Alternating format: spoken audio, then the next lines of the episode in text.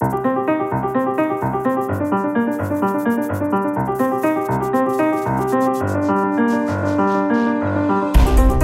Paz da República está de regresso, hoje com um tema único, arrisco dizer que mesmo um tema óbvio, também com uma edição mais curta, fora de horas, porque daqui a pouco teremos de dar prioridade ao Celtic Benfica. Daniel Prança de Carvalho, Luís Amado, mal podíamos adivinhar há pouco mais de dois meses, quando nos despedimos para férias, que aqui chegados, a meados de setembro, o país estaria em crise política. Não valerá a pena recordar aqui todos os passos desta crise, até porque se ela trouxe algo positivo foi pôr o país mais atento e a discutir política, é o que se ouve por esses cafés fora, pelo país. Um, Luís Amado, do muito que se perdeu nas últimas semanas, uh, estou a falar sobretudo da relação de confiança entre os dois parceiros da coligação, também da relação de confiança entre o governo uh, e o país. O que é que ainda é possível salvar? Eu diria, boa tarde, eh, em primeiro lugar, eu diria que não é o que é possível, é o que é necessário salvar. Eh, acho que é preciso ter a noção da gravidade eh, da situação que estamos a viver para ter em consideração que uma crise política de governo neste momento no país nos arrastaria muito rapidamente para uma situação semelhante à situação grega eh, sem orçamento aprovado e com a expectativa de um bloqueio nas negociações entre os partidos sobre uma solução eventualmente alternativa fora dos partidos, precipitaria eleições em abril, maio do próximo ano e até lá uh, o país entraria numa situação absolutamente dramática. Se já estamos numa situação difícil, estaríamos seguramente numa situação muito pior. Portanto, eu acho que é necessário encontrar uma saída para a situação criada. A situação é uma situação de desastre do ponto de vista político, independentemente das opções que estão em causa em termos de futuro orçamento de Estado, a situação criada de uh, desconexão dentro da coligação, de desconcertação social, de quebra de consenso político, no momento em que mais o país necessitava de convergência e de uh, coesão, é um desastre do ponto de vista político, a situação criada, uh, mas que é necessário reparar. Uh, eu creio que a maioria está nos cuidados intensivos, uhum há um acidente grave uh, que afeta o corpo dessa coligação, mas é necessário recuperá-la e, e não vejo com bons olhos outras opções. Eu acho que este governo resulta de uma crise política que foi precipitada há pouco mais de um ano. Aceitou assumir as responsabilidades de governar o país, tem que governar o país esta maioria tem que assumir as suas responsabilidades. Eh, e se não o faz, eu creio que quebra uma relação de confiança mínima que é necessário garantir, apesar de tudo, com o país. Daniel Francisco Carvalho. São palavras de bom senso de Luís Amado e, e, portanto, todas eh, as pessoas responsáveis têm que concordar com esta análise. Eh, nós estamos a ver uma situação difícil e exige de todos os portugueses, dos partidos, dos políticos, das forças sociais, eh, preservar o essencial e não nos deixarmos enfim, levar numa onda eh, que depois não tem retorno de, de precipitação, de, de, de menos eh, consciência das dificuldades que estamos a atravessar. Agora, eu penso naturalmente que eh, sem, sem que eh, estejamos aqui numa posição de histeria ou de emoção, mas uh, também é importante que a maioria, o governo, uh, façam uma análise uh, do que se passou e porque, como é que chegamos a este ponto, não é? E tentem encontrar soluções que vão ter que ser imaginativas e vão exigir da parte da liderança do governo, nomeadamente, não apenas retoques. Com toda a franqueza, eu acho que se se pensa que a situação pode ser resolvida e, e voltar a um, um ambiente de esperança e de paz social que bastará modular estas medidas de TSU, eu, eu, penso que isso é um erro de análise, não é? Teriam de desaparecer, na sua opinião? Não, eu, eu acho que, mais do que isso, uh, a gente tem que compreender que esta crise que se gerou uh, não foi motivada apenas por esta decisão infeliz do Governo quanto à, à taxa social única, que é uma decisão do ponto de vista racional e económico, até talvez com, com fundamento, mas que do ponto de vista político e social e pela forma como foi apresentada, uh, os portugueses não entenderam e por isso é que os próprios empresários consideraram que era um presente envenenado que lhes estavam a transmitir. Porque a ideia simplista pode estar errada numa análise mais profunda. Mas, de facto, a análise simplista que as pessoas fizeram foi muito simples. O governo está a tirar os trabalhadores para entregar aos, aos patrões. E, não, mas eu digo é que isto foi apenas a gota d'água, foi o, o, elemento detonador uh, de uma crise que estava latente. E, portanto, é preciso também compreender uh, o, em que é que consiste essa crise latente, esse mal-estar, esse, esse uh, afastamento do país relativamente à maioria que há pouco, há pouco mais de um ano foi eleita, não é? Legitimamente em eleições democráticas. Eu acho que é, é importante reconhecer vários aspectos. Não é? Porquê que os portugueses, trabalhadores, patrões, empresários uh, uh, da direita, de esquerda, ou nomeadamente a maioria que no fundo não tem nenhuma vinculação partidária, porquê é que neste momento se sente revoltada com a situação? Eu acho que por dois motivos fundamentais. O primeiro é, é que uh, esta política uh, não foi compreendida.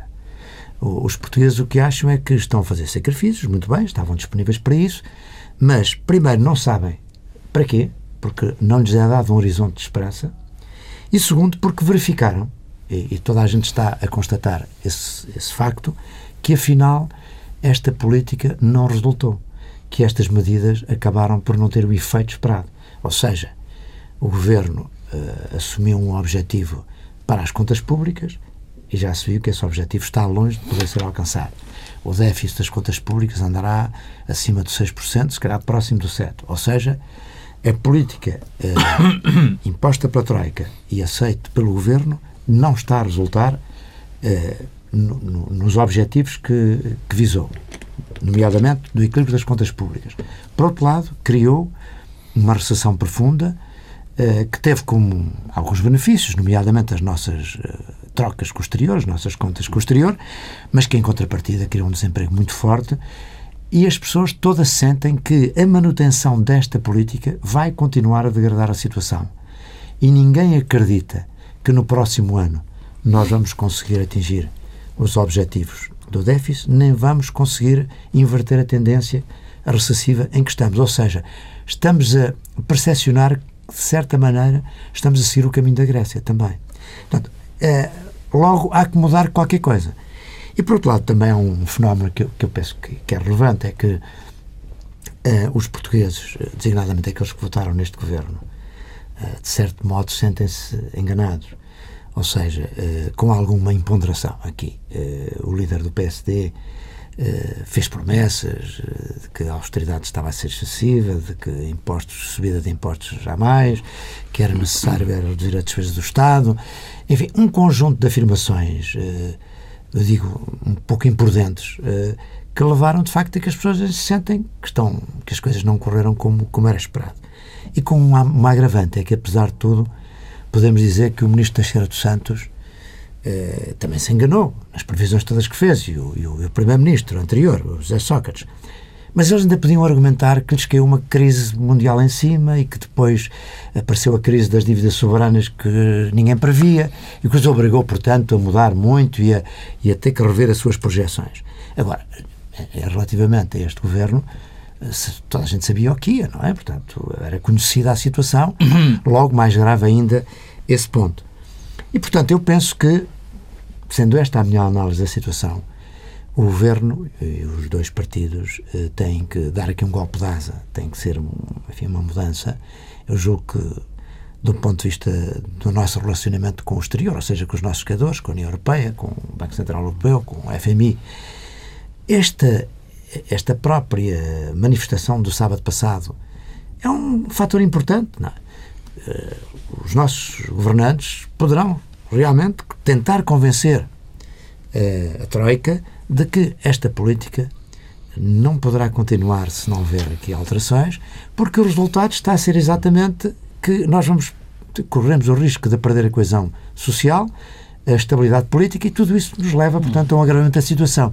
E se eles querem, de facto, que Portugal seja um bom exemplo, eu acho que eles querem, porque era importante que Portugal fosse um bom exemplo de resultados das políticas que eles uh, pretendem, há que eh, aqui o modular é mais do que isso. Há que realmente repensar e tentar encontrar um caminho alternativo.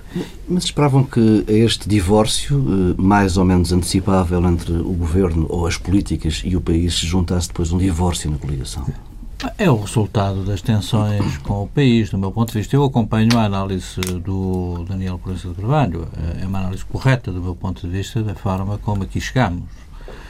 E acho que, em grande medida, resulta de uma excessiva concentração do governo na cartilha da Troika e, enfim, em alguns modelos uh, económicos que uh, têm guiado a ação mais tecno, uh, tecnocrática do governo e uma total desconcentração na realidade do país.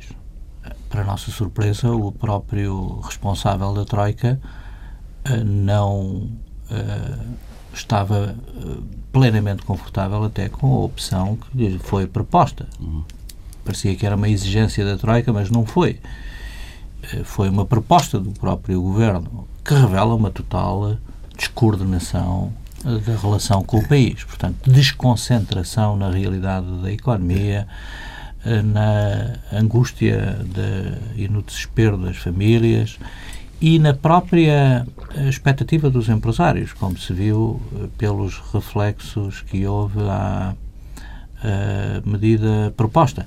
Portanto, há aqui, do meu ponto de vista, uma excessiva concentração na agenda que é a agenda da Troika, que eu compreendo que numa primeira fase tenha sido uma exigência, porque era preciso repor a credibilidade e a confiança nos nossos credores, para garantir que de avaliação em avaliação o cheque continua a ser passado, e é de três em três meses que esse exercício vai sendo feito, mas é preciso, uh, e é esse o momento do meu ponto de vista, é preciso ter a, a, exata noção do que é que se está a passar no país. Eu acho que houve, da parte de muitos setores do governo, uma grande desconcentração relativamente à dinâmica da realidade, da economia, uh, do pulsar da sociedade, eh, da inquietação das famílias e dos problemas das instituições. E acho que, naturalmente, no âmbito da coligação, uh, reflete também uma falta de presença da coligação, de coesão da coligação. Eu, por exemplo, nunca percebi porque é que as medidas mais sérias que o Governo tem tido a responsabilidade de anunciar são anunciadas apenas por uh, o Primeiro-Ministro porque é que não tem a presença dos dois responsáveis da oposição. E foi germinando no nosso espírito a ideia de que havia um mal-estar na coligação há muito tempo e, portanto, não fomos eh, surpreendidos. Acho que o governo, ele próprio, por falta de consistência do ponto de vista político, na ação política, acho que o governo tem de facto revelado uma grande dificuldade de concentração política e tem estado muito a reboque da agenda técnica, financeira e económica. E essa falta de concentração política, desde logo, nos pressupostos da coligação, da coesão que é necessário. É muito difícil, por exemplo, gerir o necessário consenso social e político com outras forças da sociedade, do mundo sindical uh, e uh, do sistema político, quando se percebe de mês para mês que há uma certa decomposição da própria coligação, uma desagregação do bloco social que apoiou o governo, quando as principais ou importantes figuras públicas com que a maioria se identifica ou que se identificam com a maioria eh, vêm à praça pública ciclicamente criticar as opções do governo. Portanto, há falta de trabalho é? político que permita ao país, que permita, que permitisse ao governo manter alguma capacidade de comando e de liderança da situação. E assim, o que vemos hoje é essa total desconexão com o país. Eu, eu penso que devia haver uma grande preocupação de manter a coesão eh, não só entre os dois partidos da coligação, como até eh, com as forças sociais e com o Partido Socialista. Para a situação do país era de tal maneira grave, Alguns de nós, aliás, acharam que se calhar a melhor fórmula para enfrentar a situação deveria ser uma coligação mais, mais ampla, ou pelo menos uma coligação que incluísse o Partido Socialista, porque de facto é difícil que dois partidos da direita possam uh, implementar medidas uh, que têm um, um, impacto social muito forte não é? E que, uh, do ponto de vista da racionalidade económica, necessariamente acabam por atingir os sectores da sociedade mais desfavorecidos, porque porventura há aqui um, alguma contradição entre equidade e eficiência económica, porque lá está, o caso da TSU é nítido nesse aspecto. É uma medida que, isolada, talvez não tivesse esse efeito, mas em conjunto com outras medidas, poderia melhorar a competitividade da economia portuguesa, das empresas em geral. Portanto, é uma, poderá ser uma medida racionalmente uh, positiva mas atinge a questão da equidade. Portanto, é, num momento tão difícil como este, era importante que se conseguisse manter essa coesão social e isso, portanto, foi-se desagregando. É? Ao nível da coligação, eh, enfim, como sempre, há responsabilidade dos dois lados. Não é? Por um lado, eu penso que, porventura, como disse o Luís Amado, não terá havido cuidado da parte da força dominante do PSD em manter sempre agarrado é? o, o, CDS a, a, todas as medidas eh, que iam sendo assumidas. Por outro lado, enfim, é evidente que Paulo Portas, que é um político inteligente e hábil, também uh, procura distanciar-se das medidas do governo mais penalizadoras. É? E, portanto, isto foi o que aconteceu. Agora, eu acho que é preciso fundamentalmente é ver como é que se sai desta crise e pensar no futuro. Fala-se muito numa remodelação profunda do governo. Vê que... eu, acho, eu acho que, eu diria, vários pontos. Primeiro ponto, é preciso dar esperança ao país. É? O país está deprimido, é preciso uma liderança que dê esperança ao país. E isso é o papel, obviamente, do, do, do líder, do primeiro-ministro. É, é possível aproveitar este, é, é necessário aproveitar este descontentamento geral para, junto, de, como há pouco disse, das instâncias eh, de quem dependemos, uh, sensibilizá-los de que o caminho que tem sido trilhado até aqui está uh, a produzir efeitos que podem fazer contrários e podem fazer perigar os objetivos que estão em causa. E vai fazer perigar. Depois é preciso um novo fogo político entre o PSD e o CDS. Terá que haver aqui um, uma reflexão conjunta dos dois partidos e encontrar aqui um, uma plataforma comum de ação, de reformas. E eu acho que é necessário também uma remodelação do, do governo. Eh, corrigindo alguns aspectos uh, que já vêm desde o início e que toda a gente percebeu que iam ser nefastos, designadamente uh, superministérios que manifestamente demonstraram não, não ter eficiência para tratar dos temas de, de, das respectivas pastas, não é? Há alguns casos, e não vou falar nomes porque essas coisas são sempre desagradáveis, mas há alguns casos que toda a gente já identificou como sendo ineficazes numa dinâmica de governo, portanto, que é preciso alterar um, e, e, e, portanto, tem que haver aqui uma alteração uh, que não pode ser apenas cosmética, porque se for apenas cosmética, não sei, que daqui a um, algum tempo provavelmente vamos ter outra vez problemas Sim, graves. Não, não é? Luís Amado. Não, a, a, profundidade desta crise, o que ela revela de divórcio entre a sociedade, as expectativas do povo português e os objetivos da ação governativa é tal que uh, é preciso um sobressalto eh, também ao, ao nível político para dominar esta dinâmica de, de convulsão e de tensão social e política que se criou e, portanto, estou inteiramente de acordo. Isto não vai lá com mesinhas e uhum. com cosmética. Foi um desastre grave ah, a maioria está nos cuidados intensivos, mas é preciso operar. É preciso, de facto, intervir rapidamente no sentido de introduzir profundas alterações e acho que passam necessariamente também por uma regulação de governo, mais cedo ou mais tarde, passam por uma proposta orçamental que minimize os estragos uh, produzidos pelas uh, propostas que foram apresentadas, na medida do possível, e passa uh, necessariamente também, do meu ponto de vista, pela capacidade de retomar uma iniciativa relativamente ao impacto das medidas e das políticas que vêm sendo adotadas na base do memorando de entendimento. Estamos num tempo em que é preciso fazer a avaliação dessas políticas, ver os efeitos que produziram no país e o Governo tem que os ter positivos a iniciativa... E os negativos, não é? porque estão-se só a falar governo, dos positivos sem falar... O Governo tem que ter uma iniciativa mais forte do ponto de vista negocial é. relativamente às equipas técnicas da Troika que nos visitam. É preciso que o Governo, que no fundo adquiriu junto da Troika um capital uh, que temos que reconhecer uhum. importante sim, sim.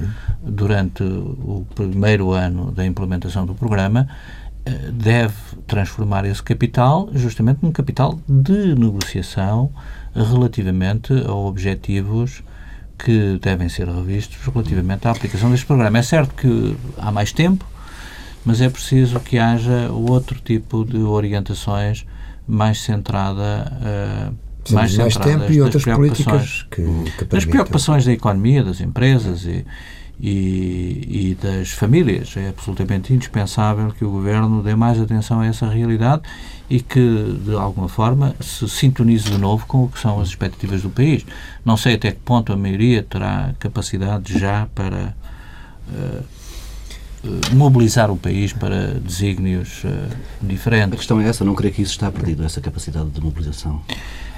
O problema é que nós não temos outra opção e acho que o, o povo português percebe isso. Uma crise de governo neste momento, uma crise política neste momento, uh, não só agravaria a nossa situação, como deitaria a perder todo o esforço e todo o sacrifício que já foi feito. Agora, é necessário, de facto, que o governo com mais humildade, reposicione algumas das suas políticas no sentido de alargar o consenso social, alargar o consenso político e, por essa via, também readquirir alguma capacidade de diálogo e de concertação com uh, as expectativas sociais, sob pena de nós entrarmos num processo uh, de maior radicalização do ponto de vista social e de maior dificuldade política, desde logo para a maioria, que já está, como se vê, uh, presa por arames. Uh, basta ouvir o que dizem as principais figuras públicas dessa maioria para perceber que a consistência do ponto de vista político da maioria é muito uh, fraca. Mas não falamos aqui ainda do papel Mas, do Presidente. Era, isso, era, era, aí que eu gostaria de ir. que papel é que vem reservado a Cavaco Silva? eu, eu acho que era uma grande oportunidade de o Presidente também ele próprio tentar a reconciliação com os portugueses, uh, principalmente no interesse do país.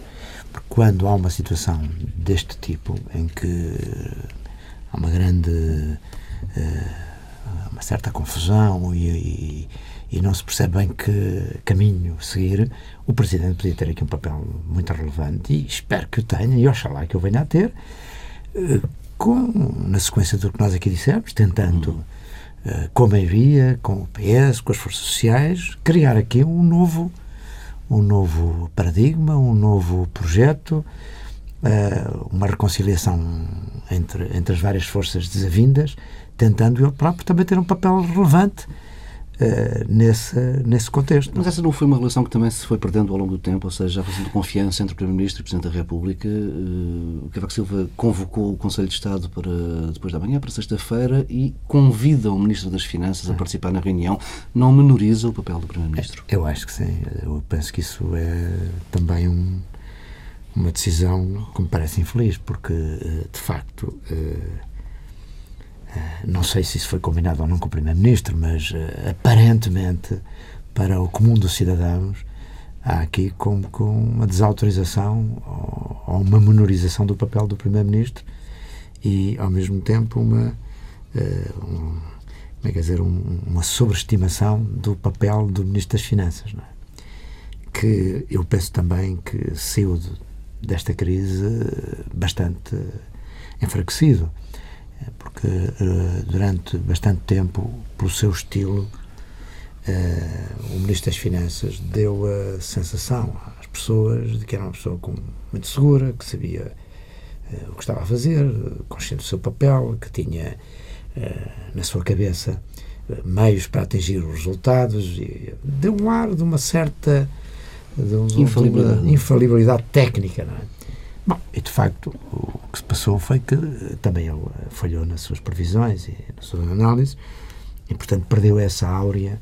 E depois, quando isso acontece sempre, quanto mais alto sobe, maior é a queda, como o povo costuma dizer. Portanto, com, de um prestígio muito grande que lhe foi atribuído, não, não sei se bem ou mal, uh, de repente, uh, dá-se aqui também uma certa queda do mito, não é? Afinal, afinal, é um homem como os outros, isto é suscetível de falhar, de, e porventura, realmente, a previsão que ele fez e as e, a, e, o, e os tais modelos uh, uh, que tinha na cabeça não resultaram na prática, porque de facto entre um pouco o Luís Amado disse há uma diferença entre os powerpoints que são apresentados uh, aos empresários pelos técnicos ou aos políticos pelos técnicos ao serviço do Estado e depois a realidade, não é? E, e só às vezes por acaso é que os dois coincidem. O papel dos políticos como o papel dos empresários, dos grandes empresários e não dos gestores, é verem mais longe, é terem, é perceberem por intuição muitas vezes, eh, por uma sabedoria que algumas pessoas têm, que chama bom senso, eh, equilíbrio, entender que aqueles modelos que estão a ser apresentados tecnocráticos não têm adesão à realidade. E, e, portanto, essa combinação entre o político e o técnico é uma coisa muito importante. Uh, um governo de técnicos, sem experiência política, sem uh, experiência da, da, realidade da vida económica, uh, é, é, também perigosa, não é? Porque, na verdade, a atividade política implica outros saberes, outras intuições, claro. outras percepções, outras, outra forma de comunicar. E, e, daí que esta vertente excessivamente tecnocrática que este governo apresentou tenha acabado também por uh, um resultado de desafeto entre uh, os governantes e, Não, esta crise é o resultado da falta de, de política, é. a falta de concentração política. E uma excessiva deriva tecnocrática na ação governativa. E agora, permita-me só dizer isto, Azamat, que para mim é um ponto que me, que me dá particular pena, é que eh, o falhanço, enfim, destas políticas pode levar à ideia eh, de que eh, a responsabilidade desse falhanço são as políticas liberais. É, é isso que hoje se ouve dizer por todo lado. Hum. E eu, como sou um liberal e, e acho que um dos problemas do país é o excessivo peso do Estado e que devia redefinir-se a dimensão e, a, e, a, e, as funções do Estado. E, essa tem sido uma, uma preocupação que eu sempre manifestei há muitos anos, né? há, muitos, há dezenas de anos, e vejo com enorme desgosto esta ideia de que é, são as políticas liberais que estão a, a, a conduzir a estes resultados. Quando, na verdade, nem é bem assim. Porque, na verdade, nós não vimos o peso do Estado diminuir, uh, nós vimos, foi, pelo contrário, uma crescente intervenção do Estado. Uh, não se fizeram nenhuma reformas profundas no papel do Estado, nada foi feito nessa matéria. E, e, portanto, há aqui o risco também destas ideias que eu acho que são positivas e que são necessárias para a modernização do país poderem ficar desqualificadas para o futuro. Isso é um dos aspectos graves desta crise. Mas, Mato, gostava de ouvir sobre a questão do papel do Presidente da República nesta crise. É decisivo numa situação como aquela que nós estamos a viver. É essa a leitura que eu faço há dois anos e meio, três anos, desde que a crise se começou a agudizar em Portugal o Presidente da República, numa situação de crise, numa situação de emergência, é de facto um ator determinante da dinâmica dos acontecimentos e da uh, relação política em toda a sua dimensão, na dimensão do governo, na dimensão do Estado, mas também na dimensão das interações sociais, institucionais e políticas em sentido amplo. E uh, não sei o que é que o Presidente está a fazer. O Presidente Muito seguramente é feito está, dos gabinetes. Uh, o Presidente estará seguramente a fazer alguma coisa. Enfim, uma situação tão uh, trágica como aquela que nós uh, temos neste momento, do ponto de vista político, revelam, apesar de tudo, que alguma coisa está mal, do meu ponto de vista, porque isto não podia ter acontecido. e, portanto, alguma coisa falhou também na ação preventiva relativamente ao desenvolvimento destas opções. Apesar de tudo, o Governo uh, fala semanalmente com o Presidente da República e mantém o Presidente da República informado das suas orientações. E acho por isso que uh, nunca se devia ter chegado à situação a que se chegou. Não sei de quem é a responsabilidade, nem me compete a mim avaliá-la, mas alguma coisa se passou uh, uh, menos bem. Acho que é preciso, apesar de tudo, olhar para o Presidente da República como o elemento de segurança do sistema político e da ação do Estado.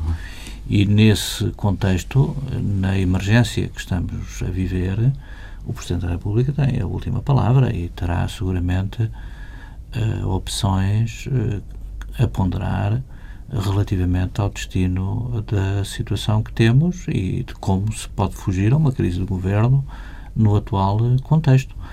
Será seguramente um papel decisivo uh, e as suas relações com o governo serão absolutamente decisivas.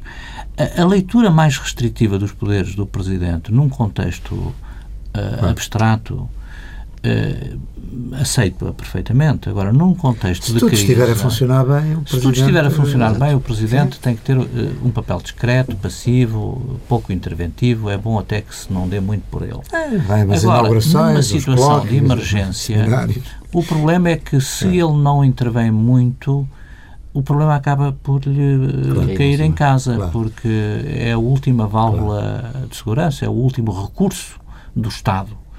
E nós estamos numa situação em que, de facto, é a ação do Presidente que pode constituir o último recurso para encontrar uma solução para esta crise. Por isso acho bem que tenha convocado o Conselho de Estado. Não sei em que contexto é que o Ministro das Finanças foi convidado, hum. mas independentemente disso, acho que depois de ouvir o Conselho de Estado terá que tomar seguramente uh, opções e orientações que serão importantes para a forma como vamos lidar com a crise a partir de agora. Estamos muito perto do limite do, do nosso limite de tempo. Uh, esta crise política das últimas semanas vem demonstrar-nos que um, este tipo de programas de ajustamento que está a ser imposto a Portugal uh, cria sempre feridas indeléveis muito difíceis de curar na, no próprio tecido da democracia, que há quase uma incompatibilidade. Não, eu não diria que, que há uma causa e efeito uhum. nesse sentido. É claro que uma intervenção do género daquela que nós estamos sujeitos é uma intervenção que deixa sempre marcas, desde logo na imagem do país. Eu compreendo perfeitamente o esforço que Mariano Rajoy está em Espanha a fazer, desesperadamente, e oxalá tenha sucesso, porque para nós também é importante que o tenha, no sentido de evitar o resgate. Uh, o resgate. Porque, uh, independentemente dos aspectos objetivos, uh, é claro que a política, a economia, faz-se muito de percepções e de imagens. a credibilidade de um país, a confiança que inspira aos investidores, eh, é fundamental eh, nas decisões que eles têm. Sobretudo quando está tão endividado como é o nosso caso. E, e, portanto, quer dizer, a imagem, uma imagem de um resgate é sempre uma imagem muito negativa e isso vai demorar tempo a passar, não é? É claro que se nós, agora como disse o Luís Amado, se a esta crise que tivemos, uma crise que foi, enfim, de, de, financeira, porque o Estado não teve capacidade, ou o Estado não, o Estado e os particulares, a economia portuguesa em geral, eh, deixou de ter possibilidades de financiar nos mercados, não é? Por falta de confiança dos mercados no país. Um, o pior que podia acontecer agora, de facto, era uma crise política. Isso, isso então... eu, eu, falava mais na, na questão do, do, regime, porque é, ontem ouvimos esse... Mário Soares dizer que precisamos do nosso Mário Monti, mas, sem é, ir a eleições. É uma opção totalmente contraditória, aliás, com o que, no fundo, têm sido as críticas feitas justamente às intervenções eh, nos sistemas políticos, como foi é. o caso da Grécia, como foi o caso da Itália, à margem do uhum. funcionamento mas, normal mas das instituições democráticas. O, o, o Mário Soares é um homem sempre com, com, com uma intuição. Ele, no fundo, o que percepciona, julgo, isso é uma realidade.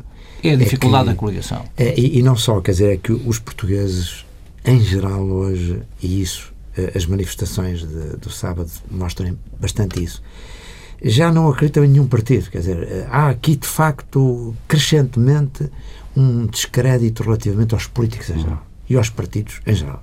Eu acho que isso é uma realidade. E isso é, porventura, aquilo que o Paulo Tavares estava a referir-se, há aqui um, quase que um risco de o regime uh, poder claudicar. É, mas para isso é preciso também a vontade dos partidos e a colaboração dos claro. partidos, porque Eu diria ver, uma opção como uma opção aqui... italiana é uma opção que tem que ter apoio no Parlamento. Claro, dos partidos, sem dúvida. E, portanto, tem que ter o apoio dos partidos. Os partidos estão dispostos claro. a abdicar do seu poder relativamente ao Presidente e darem ao Presidente a possibilidade de ele constituir um governo que depois tem apoio parlamentar, eu creio que no atual contexto a indefinição e a indecisão que uma opção dessa geraria agudizaria mais a crise. Mas posso estar errado e o Dr. Mário Soares pode estar uh, certo. Agora, Vamos ver também como é que os dois partidos que têm maioria no Parlamento descalçam esta bota e saem da situação em questão. Foram eles que se meteram nesta situação.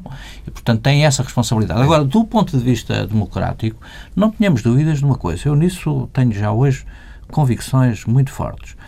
A partir de um determinado nível de endividamento das sociedades, das economias e dos Estados, a possibilidade de compatibilizar as expectativas de financiamento com uh, o funcionamento normal das instituições democráticas é muito perturbado por esse desequilíbrio.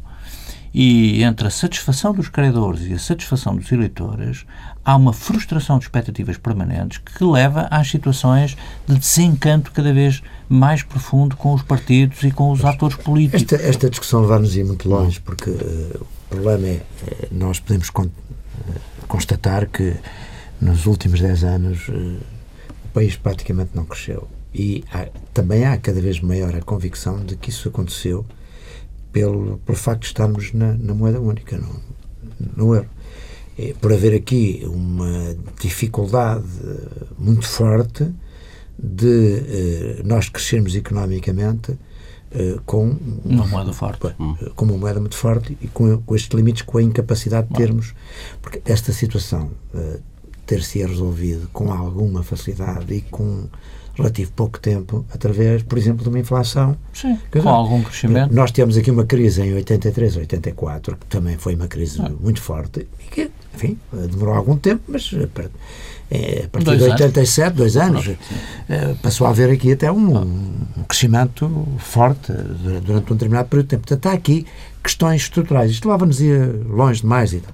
Agora, realmente, do ponto de vista político, o ambiente que, entretanto, se foi criando de discreto em geral do, do, no sistema político, eu acho que é um fator preocupante, não é? Uh, porque, enfim, nós estamos longe disso, espero, mas as pessoas começam a olhar para, para qualquer solução salvífica uhum. que não passe por estes para a situação atual. Bem, voltaremos certamente a este assunto em futuras edições do Paz da República. Regressamos na próxima semana, aí sim, à hora habitual, entre as 7 e as 8 da noite.